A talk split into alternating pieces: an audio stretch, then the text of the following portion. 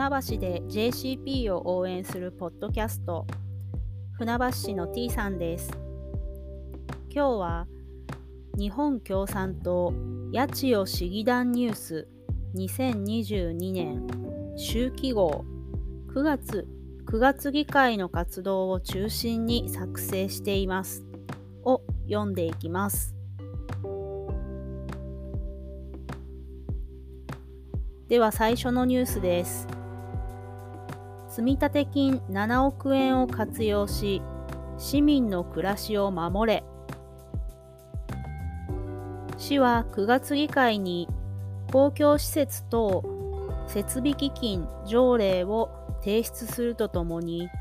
約7億円を新たに積み立てる補正予算を提案してきました。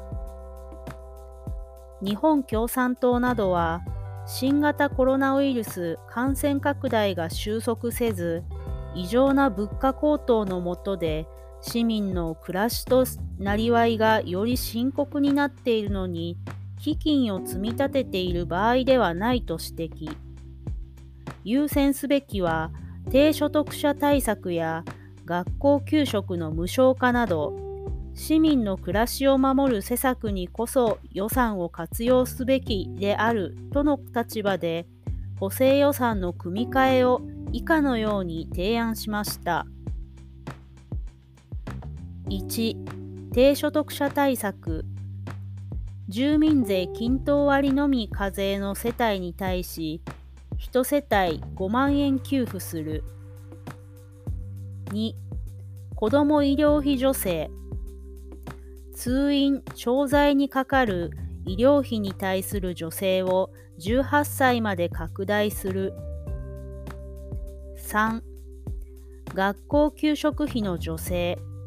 すべての児童・生徒の学校給食費を無償とする。4. 国民健康保険料の軽減。中学生以下の子どもにかかる均等割保険料を免除する。5. 生活道路などの補修及び通学路の安全対策。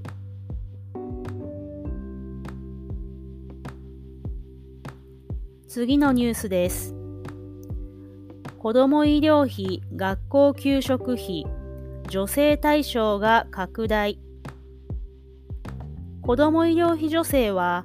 これまで中学卒業まででしたが、10月から18歳まで女性対象が拡大されます。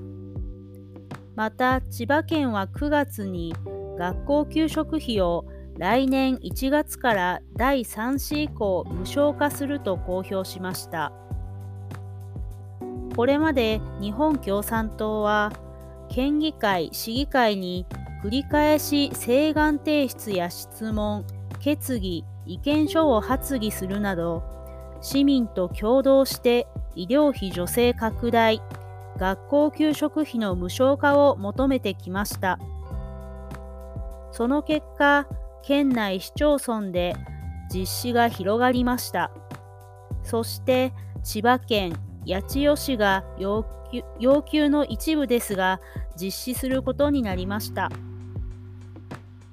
この前進は市民と日本共産党の共同の取り組みの成果です。日本共産党は子ども医療費助成は通院・調剤費も含めて18歳まで拡充すること、学校給食費はすべての子どもたちが無料となることを求めて引き続き市民の皆さんと力を合わせ頑張ります。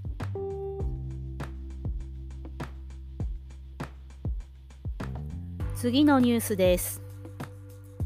地方創生臨時交付金で農業危機から農家を救え。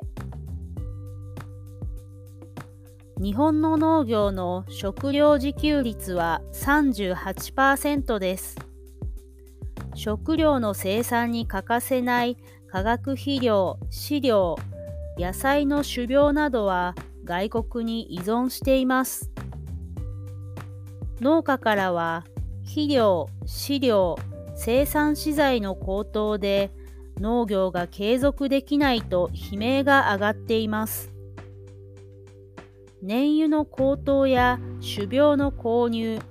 出荷ができなかった農畜産物品への経済支援のために地方創生臨時交付金の活用を求めました。市長からは臨時交付金は原油価格と物価の高騰に対して農林漁業者に活用が可能なので市内農家にとってどういった形の支援が有益になるか活用に向けて検討しますと前向きな答弁がありました。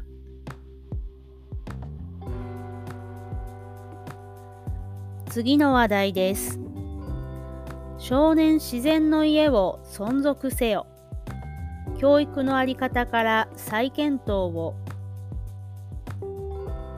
八千代市少年自然の家は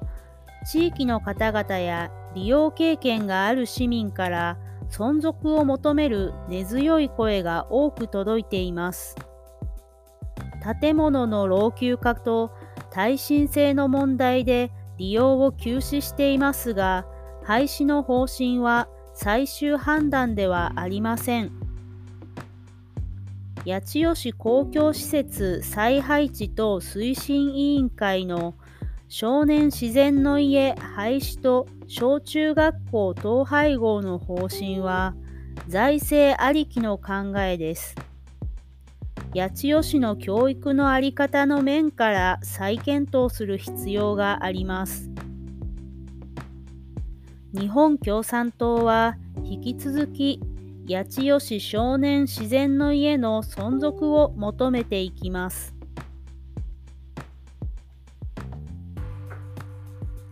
次のニュースです。北総線通学定期64%も値下げ。東洋高速船の運賃も値下げせよ。北総線では10月から通学定期が8万円台から2万円台に値下げされ話題になっています。また沿線自治体と連携しラッピング車両を走らせるなど地域の魅力を発信し子育て世帯の定住増加を図っています。9月議会で市は東洋高速鉄道がこれまでに返済した額は元金1199億円、利子1049億円と答弁しました。利子の負担が大変重く、つくばエクスプレスのように利払い免除を国に求めるべきです。日本共産党は北総線の取り組みを例に挙げ、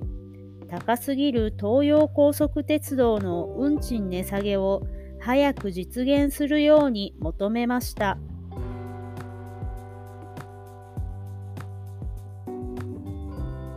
次の話題です。市民の暮らしを守る視点のない2021年度決算を不認定。2021年度決算はコロナ禍のもと国からの非課税世帯10万円の給付就学援助助成制度の手続きの見直しなど一部評価できます。しかし、以下のように市民の暮らしを守る視点が欠如しており、日本共産党は不認定としました。1、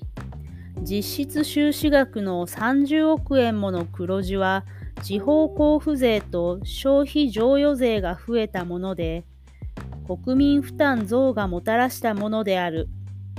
さらにコロナ禍にあって財政調整基金が40億円に増えたことは、市独自の施策が行われずにお金を貯め込んだ結果であり納得できない。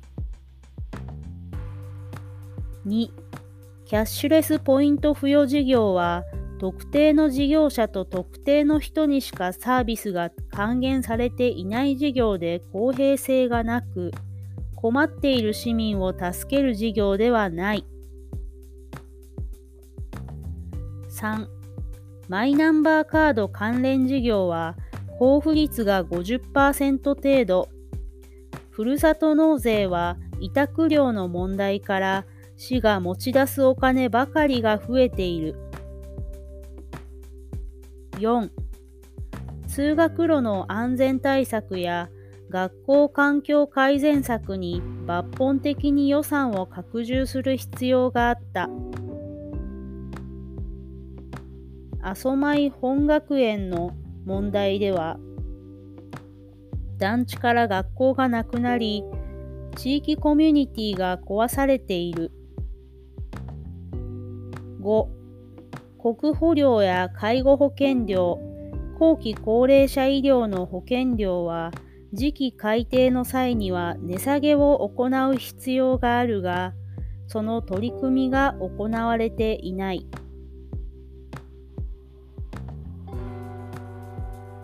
日本共産党八千代市議団からお知らせです。市民アンケートにご協力いただきありがとうございました。アンケート結果は日本共産党八千代市議団のホームページに掲載されています。続きまして、無料法律相談会のお知らせです。弁護士が相談に応じます。奇数月第3木曜日午後2時から4時場所は市役所4階日本共産党控え室です。ブラック企業雇用問題、サラ金、医療、介護、年金、税金、教育、子育て、生活保護、地域の要求、何でもどうぞ。予約が必要ですのでご注意ください。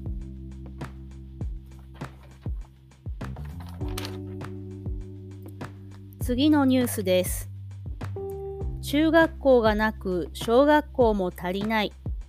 緑が丘西地区に計画通り学校を設置せよ。緑が丘西地区の土地区画整理事業によるまちづくりは人口1万4000人、小学校2校、中学校1校の計画でした。この地区の人口は4月末現在で1万640人です。教育委員会による想定人口が1万5000人と計画を上回っているにもかかわらず、中学校はなく、小学校も1校のみで学校が不足しています。子どもたちは遠く離れた中学校へ通わなければならず、地域からは何年も前から中学校設置の声が上がっています。緑が丘西地区に建設中の大型集合住宅では、小学校の教室数教室数が足りないという理由で、遠く離れた西高津小学校へと通学区域を変更しています。子供を犠牲にすることは許せません。八千代市は4月から副市長を長とする全庁横断的な組織を立ち上げて進めているが、現在何も示されていません。日本共産党は当初計画通りに学校を設置することを強く求めていきます。ここで速報です。緑が丘地区に新設の小学校が実現へ、住民の声で市政を動かす。10月18日、市と教育委員会は、日本共産党市議団への説明の中で、新木戸小学校の隣接地に新設の小学校開校を令和8年4月に目指していることを明らかにしました。この間、日本共産党は緑が丘西地区が想定を超える人口増が見込まれているのに、子どもたちを犠牲にして通学区域の見直し、変更で済ませるのは許せない小学校の増設で対応すべきと求めてきました。今回の決定は保護者の皆さんをはじめ住民の切実な願いが市政を動かしたものであり市政の主人公は市民であることが示されたものです。次の話題です。八千代医療センター存続の危機、地域医療を守れ。東京女子医科大学八千代医療センターは2004年に八千代市の地域医療の中核病院として開設し開院しました。救急医療や周産期母子医療など医療センターの役割は一層重要となっています。ところが、医師不足などにより血液内科、呼吸器内科、糖尿病、内分泌代謝内科、リウマチ、草原病内科、皮膚科の診療科は新規受付が中止されています。昨年1月時点で214人214人の常勤医師が在籍していたのに今年1月には189人と25人も減っているからです。医療センターの経営は本院に組み込まれており、営利主義のもと、一時金のカットなどを押し付けてきた結果、医師・看護師が大量に退職しています。日本共産党は地域医療を守るために八千代医療センターと市が責任を果たすことを強く求めていきます。次の話題です。土地利用規制法が施行。八千代市民2万8000人が対象。土地利用規制法の規定では、重要施設の周囲おおむね1キロの範囲を中止区域として指定することができるとされています。市は奈良市の演習場が重要施設とされた場合、中止区域として高津、高津東、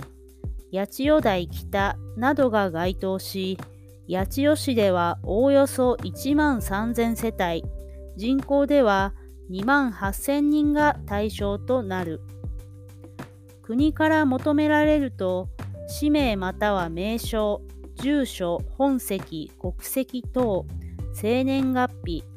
連絡先、性別などの情報を提供すると議会で答弁しました。日本共産党は個人情報を本人の同意なしに国へ提供できる土地利用規制法の廃止に向けて頑張ります。次の話題です。避難場所となる学校体育館。エアコン設置とトイレの洋式化を市民アンケートでも要望が高い避難場所となる学校体育館のエアコン設置トイレの洋式化について質問しました日本共産党は流山市が国の緊急防災減災事業事業祭を活用し来年の夏までにすべての学校体育館にエアコンを設置することを例に挙げて、早急に実施することを求めました。教育委員会の答弁は、重要であることは認めたが、財政問題から計画はないと冷たいものでした。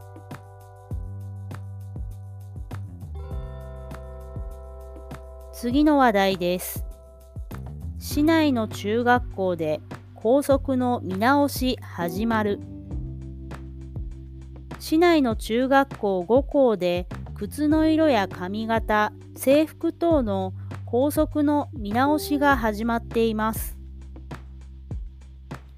教育委員会に積極的に取り組む考えがあるか質問しましたが、必要に応じて見直すように周知していると消極的な回答でした。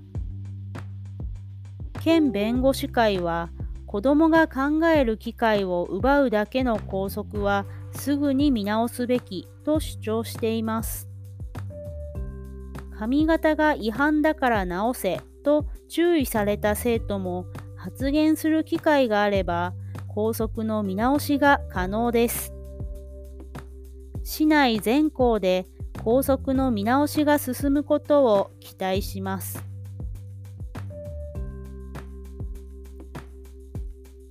以上で全てのニュースを読み上げました。実際の紙面には、2022年9月議会、主な議案、請願、日本共産党提出の発議案に対する議決結果が表にして載っています。ぜひ手に取ってみてください。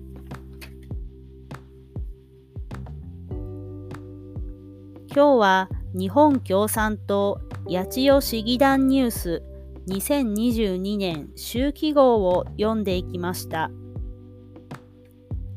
船橋市の T さんでした。